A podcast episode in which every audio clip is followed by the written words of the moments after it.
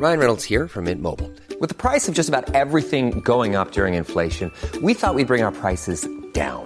So to help us, we brought in a reverse auctioneer, which is apparently a thing. Mint Mobile unlimited premium wireless. Ready to get 30, 30, bit to get 30, bit to get 20, 20, 20, bit to get 20, 20, bit to get 15, 15, 15, 15 just 15 bucks a month. So, Give it a try at mintmobile.com slash switch.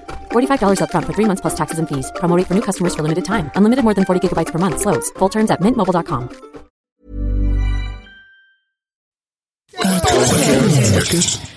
Podcast.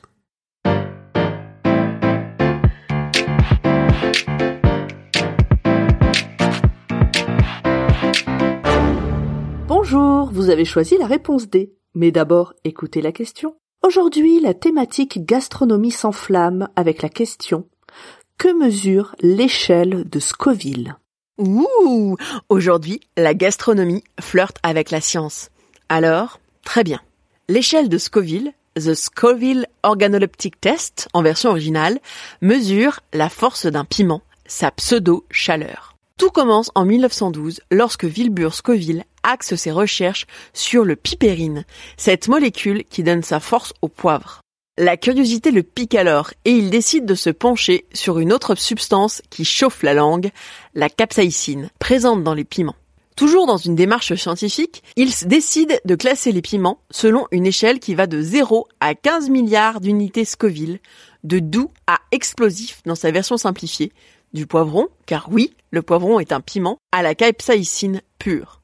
Il est l'heure pour Wilbur de se mettre à table. Enfin, il demande à ses cinq cobayes de le faire. Pour faire ce classement, ils doivent d'abord goûter différentes purées de piments. Ensuite, Scoville les dilue dans de l'eau sucrée jusqu'à ce que plus aucun des testeurs ne ressente la brûlure en mangeant la préparation. À l'issue de l'expérience, le piment d'Espelette, par exemple, est évalué à 2000 unités sur l'échelle de Scoville parce qu'il a fallu le diminuer 2000 fois pour arriver à une sensation de zéro brûlure, alors que le piment de Tabasco, lui, vaut entre 30 000 et 50 000 unités Scoville.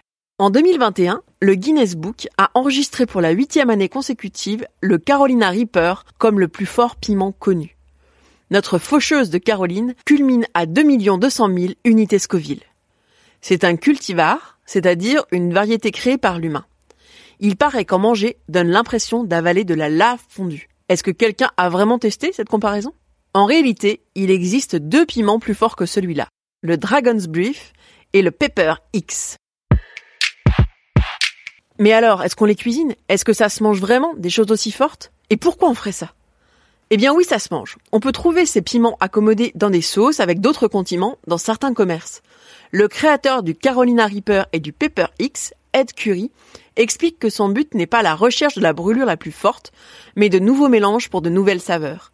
Et il trouve toujours des curieux pour tenter l'expérience. Paul Rosin, professeur à l'université de Pennsylvanie, a développé une théorie qu'il appelle le masochisme bénin pour expliquer l'engouement pour ces aliments.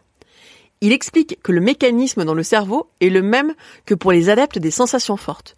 Une fois le moment désagréable passé, c'est le plaisir ou l'euphorie qui prend le relais. Sur cette échelle, au même niveau que les piments les plus forts du monde, on retrouve quelque chose qu'il est extrêmement déconseillé de manger. Le gaz poivre utilisé par les forces de l'ordre. Il est entre 2 millions et 5 300 000 unités Scoville. Depuis les années 80, la classification sur l'échelle de Scoville ne se fait plus par test organoleptique. Cette technique n'est pas vraiment sympathique pour les cobayes et surtout pas assez précise. Nous ne ressentons pas tous de la même manière cette sensation de chaleur sur notre langue. Les scientifiques utilisent donc une méthode d'analyse quantitative telle que la chromatographie liquide à haute performance pour mesurer directement la quantité de capsaïcine. Aujourd'hui, cette échelle est surtout utilisée comme indication sur les pots de sauce piquante dans le commerce. Pour finir, j'ai envie de vous parler d'une anecdote marrante, mais qui manque un peu de piquant. Paul Boslan, directeur de l'Institut du piment de l'Université de l'État du Nouveau-Mexique, a reçu en 1999 le Ig Nobel de biologie pour avoir créé un piment ralapeño à zéro sur l'échelle de Scoville, lui qui trône naturellement autour des 10 000. Bravo, c'était la bonne réponse. Pour aller plus loin sur ce sujet, retrouvez les sources en description. La réponse D est un podcast du label Podcut. Vous pouvez nous soutenir via Patreon ou échanger directement avec les membres du label sur Discord.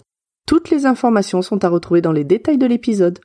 À demain pour une nouvelle question sur la thématique science et techno.